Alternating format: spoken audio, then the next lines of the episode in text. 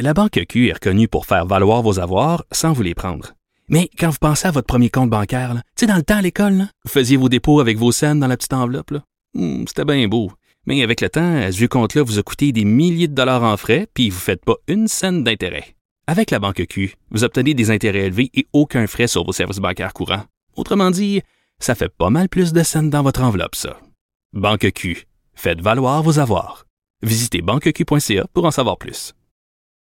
On est avec Sarah-Jeanne Labrosse, euh, qui est euh, une actrice, euh, une animatrice, une égérie. ça a l'air que oui. Bonjour Sarah-Jeanne, tu vas Salut. bien? Oui, Je merci. suis contente de, de recevoir, là on te reçoit dans le cadre de, de la sortie d'un film qui s'appelle Le Parc des Merveilles où tu fais des voix. Parce que Oui. toi tu fais ça, entre autres, des voix. Moi j'ai appris ça, je suis peut-être la seule personne sur la Terre qui le savait pas. Ben non, c'est un métier qui est principalement pratiqué dans l'ombre. Fait qu'il y a plein plein de monde qui savent pas que je fais du doublage. Mais là, quand ça quand ça s'y prête, comme pour un, un dessin animé comme Le Parc des Merveilles, ben on le dit pour en faire la promotion du film. Sais, comme aux États-Unis, souvent on va dire la voix de Jennifer Lawrence ou etc. Euh, pas que je me prends pour Jennifer Lawrence, pas en tout, c'est un exemple. Mais euh, donc oui, je fais la voix du personnage principal dans ce film-là, la petite fille de 12 ans qui s'appelle June. Moi j'ai entendu dire que faire des voix c'était bien payant. C'est vrai? Oui, j'ai entendu ça. Ça, c'est faire des voix la pub. rumeur. Ah pour vrai? faire des voix pub, c'est vrai que c'est payant, mais il y a beaucoup de, de, de choses qui ont changé dans les dernières années, des lois qui ont été revues. Donc, euh, les revenus de gens qui font de la voix pub ont diminué beaucoup, mais c'est vrai que ben, je pense que l'univers de la pub, en général, c'est assez grassement payé. Ah, je, pour en avoir fait partie, je te le confirme. Ben donc c'est ça. Donc mais le doublage c'est complètement différent. Euh, c'est un salaire à l'heure. On n'est pas à plaindre, mais c'est très dur d'avoir des heures. Une chose que j'ai appris euh, sur toi, c'est que tu es une ancienne joueuse de tennis Oui. et que tu as été dans le top 10 des joueuses de tennis canadiennes à l'âge de 14 ans et tu as joué aussi euh, dans Fifth in Love. C'est Hein? vrai. Back in the days, OK, Oui. où tu étais avec Laurence Leboeuf et tu faisais vraiment une petite bitch qui jouait au tennis. C'était comme mon rêve parce que le personnage était super drôle. C'était une petite bitch, fait que c'est super drôle à jouer parce que je, je me permettais des phrases que je dirais jamais dans la vraie vie. c'est loin de toi, là. C'est loin de moi.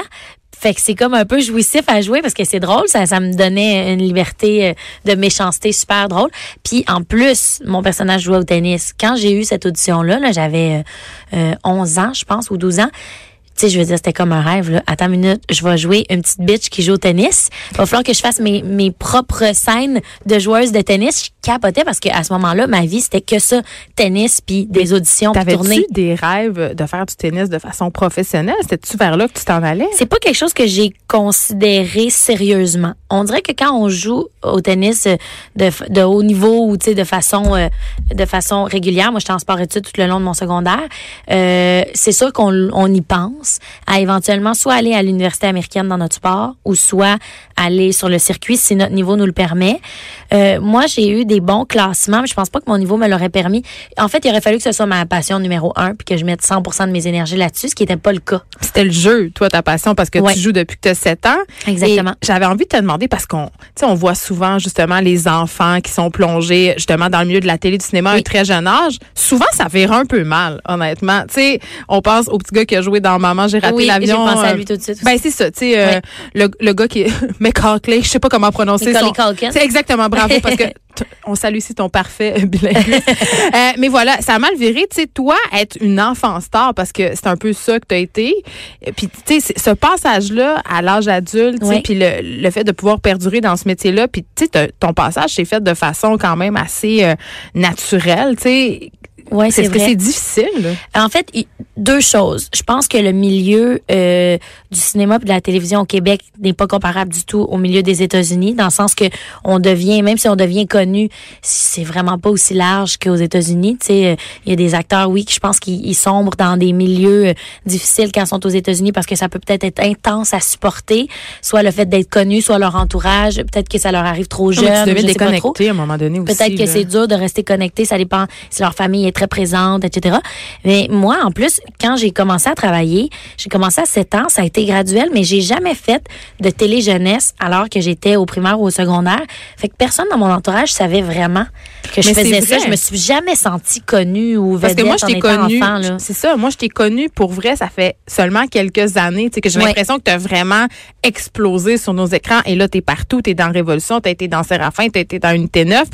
Euh, Puis c'est fascinant parce que tu as une palette de rôles qui est quand même assez variée. Tu, sais, tu fais des rôles très durs ou tu fais, mettons, dans le chalet, tu sais, c'est Oui. une série pour les ados, mettons, qui jouent Oui. sur vrac. Tu sais, c'est très différent. J'imagine qu'on se prépare pas nécessairement de la même façon euh, pour jouer dans le chalet que pour jouer dans une T9. Là. Euh, non, vraiment pas. Puis aussi, il y a tout un esthétisme qui est différent dans le sens que, euh, évidemment, que dans Unité 9, mon personnage, elle avait des dreads, euh, les, les, les vêtements que Elle je portais trash, étaient différents, le contexte était vraiment différent. Fait que non, la préparation est pas pareille, mais c'est un privilège pour quelqu'un qui aime jouer d'avoir des personnages qui se ressemblent pas.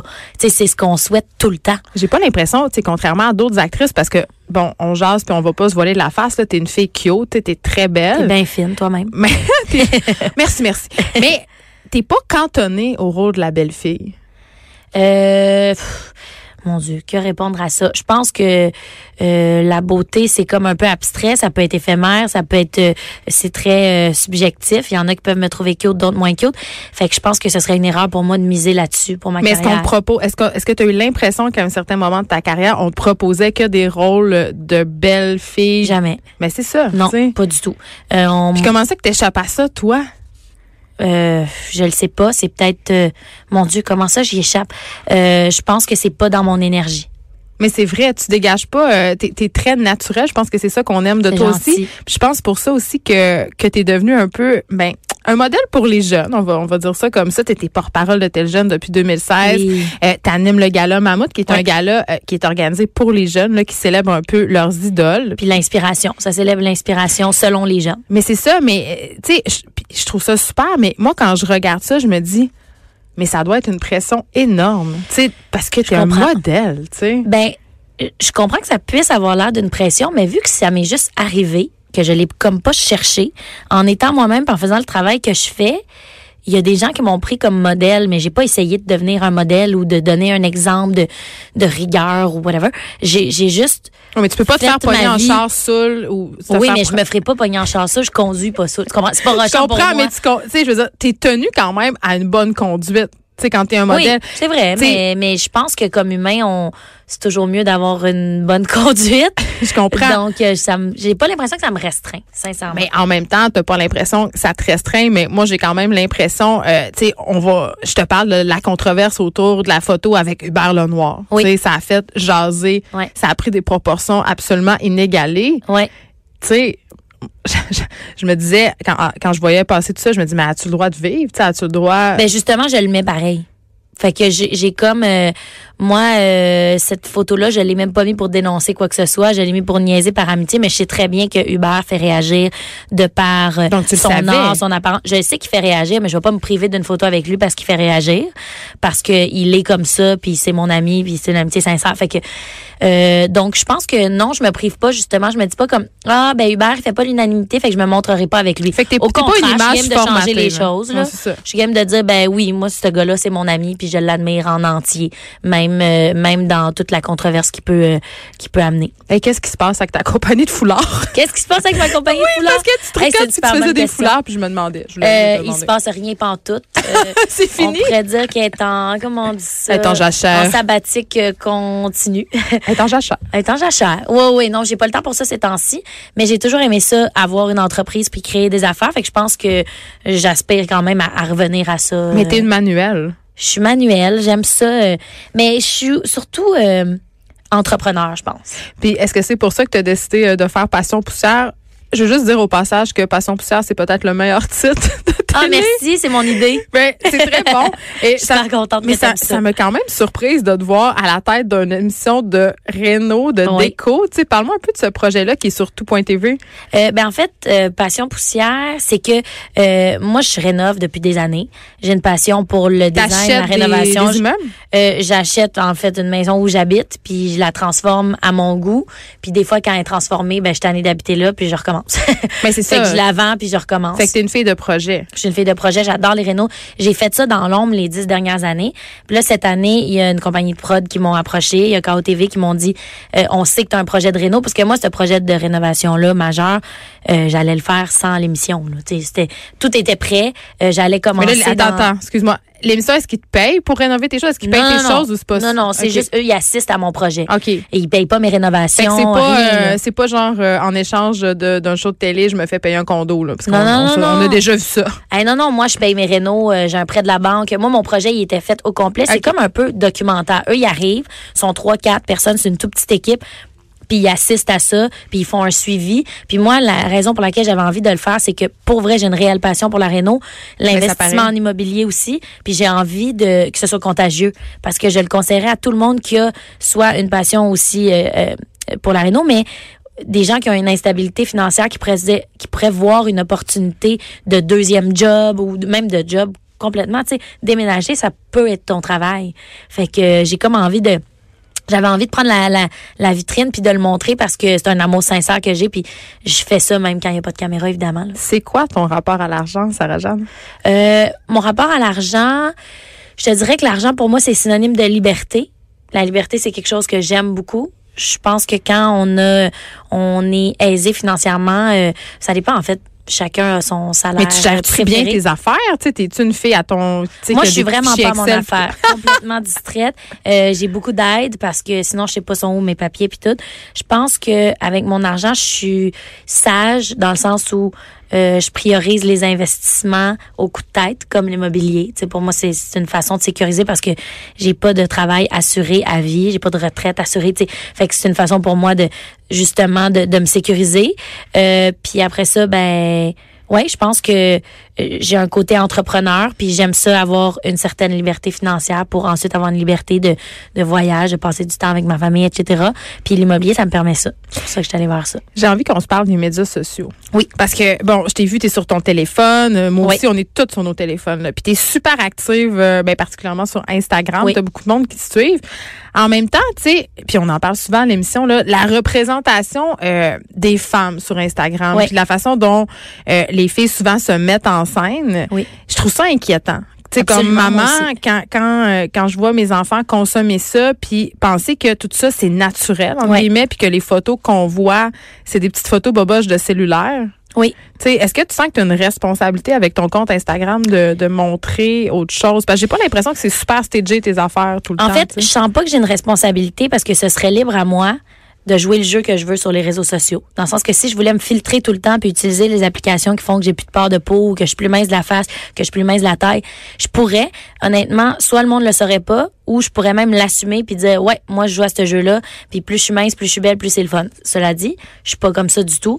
Puis euh, j'ai pas envie de m'en faire euh, j'ai pas envie que ce soit une responsabilité ni d'être la le porte-étendard de de la justice sur les réseaux sociaux ou de l'authenticité, mais je trouve ça super important moi de me reconnaître dans euh, mon utilisation des réseaux sociaux parce que si je trichais tout le temps sur mon apparence parce que oui j'en mets des filtres puis Ah, mais on je m'arrange pour avoir avantage, oui, c'est le fun d'être à son avantage mais je pense qu'il faut surtout que l'image soit diversifiée et réaliste parce que sinon on est la première victime de nos réseaux sociaux. J'ai l'impression que si euh, j'arrange toujours mon corps ou mon visage ben après ça je croise un miroir puis je vais être moi-même Les déstabilisée gens par te croisent en vrai puis ils disent, mais c'est qui?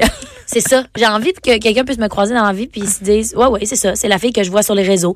Des fois euh, elle a de l'aide parce qu'elle s'est fait faire les cheveux par quelqu'un, il y a de l'éclairage, il y a ci, il y a ça, Euh, je joue à ce jeu-là puis j'aime ça. Puis des fois on me voit vraiment normal. Je pense que c'est important puis même tu sais tu disais par rapport à ta fille ou je pense que on est responsable aussi de qui on suit sur les réseaux sociaux. Faut faire attention à ça parce que ça peut être vicieux.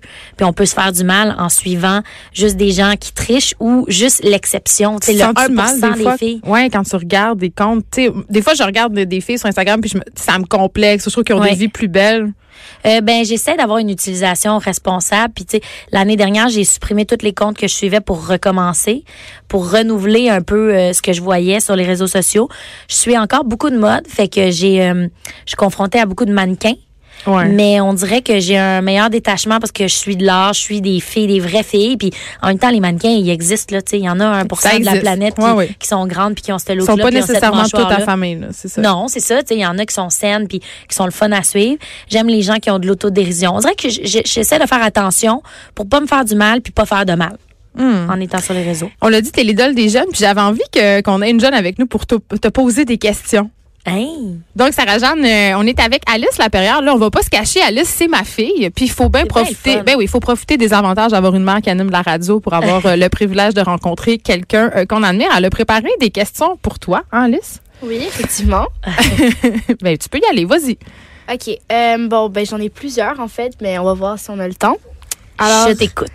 euh, ma première, c'est euh, selon toi, Oui. est-ce que les femmes sur euh, Instagram, Facebook, whatever, influenceuses particulièrement, euh, sont là juste pour se montrer ou montrer leur corps ou aiment se montrer vraiment, genre, ils ont envie?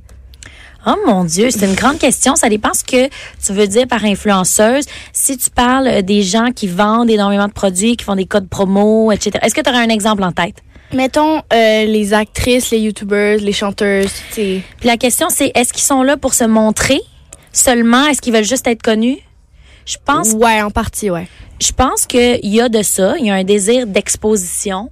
Ils ont envie euh, d'être connus ou reconnus euh, pour ce qu'elles font, je devrais dire.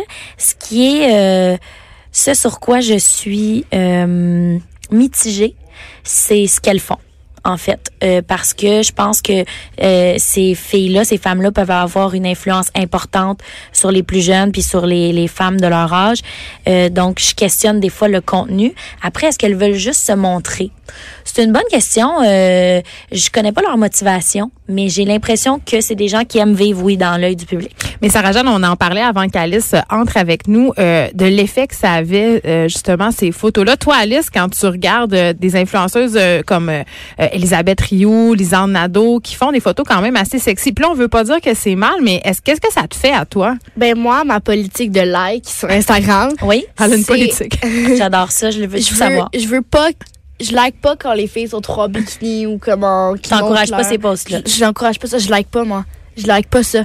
Pourquoi? Je- parce que j'encourage pas ça. Euh, comme Sarah Jeanne disait tantôt, il influence les jeunes et il montre aux jeunes que c'est ça qui est bien sur Instagram, sur les réseaux sociaux. Ce qui est, ce qui est le plus nocif, en fait, c'est que des fois, ils montrent des choses qui existent pas, même si déjà leur corps est assez fascinant, puis c'est des déesses, ben, des fois, ils modifient encore plus pour que les proportions soient même impossibles à atteindre pour quelqu'un. Fait que ça, c'est nocif. Moi, je, j'admire ta politique de like. Je pense que, de toute façon, faut se respecter comme, euh, comme Instagrammeur, dans le sens que si toi, ça te rend mal à l'aise, tu as l'impression que cette publication-là peut avoir une mauvaise influence sur qui que ce soit, c'est le fun de pas l'encourager. Fait que Ouais, j'endosse complètement ton minding. Ok. Euh, Tu peux poser Prochaine ton autre question. ça. ok. euh, ma deuxième, c'est as-tu déjà vécu du sexisme sur un plateau de tournage? Euh, du sexisme, j'en ai vécu souvent, un peu partout. Euh, ça se camoufle bien. Ouais. Je pense que des fois, euh, on s'en rend compte même par après. Euh, j'ai pas réagi sur le coup, puis rendu chez moi, je me suis dit, hein, pourquoi ça m'a fait me sentir comme ça?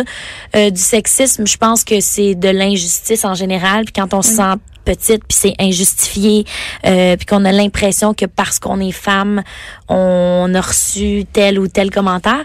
Donc oui, ça m'est arrivé. Euh, j'ai surtout assisté à du sexisme plus que j'en ai été victime.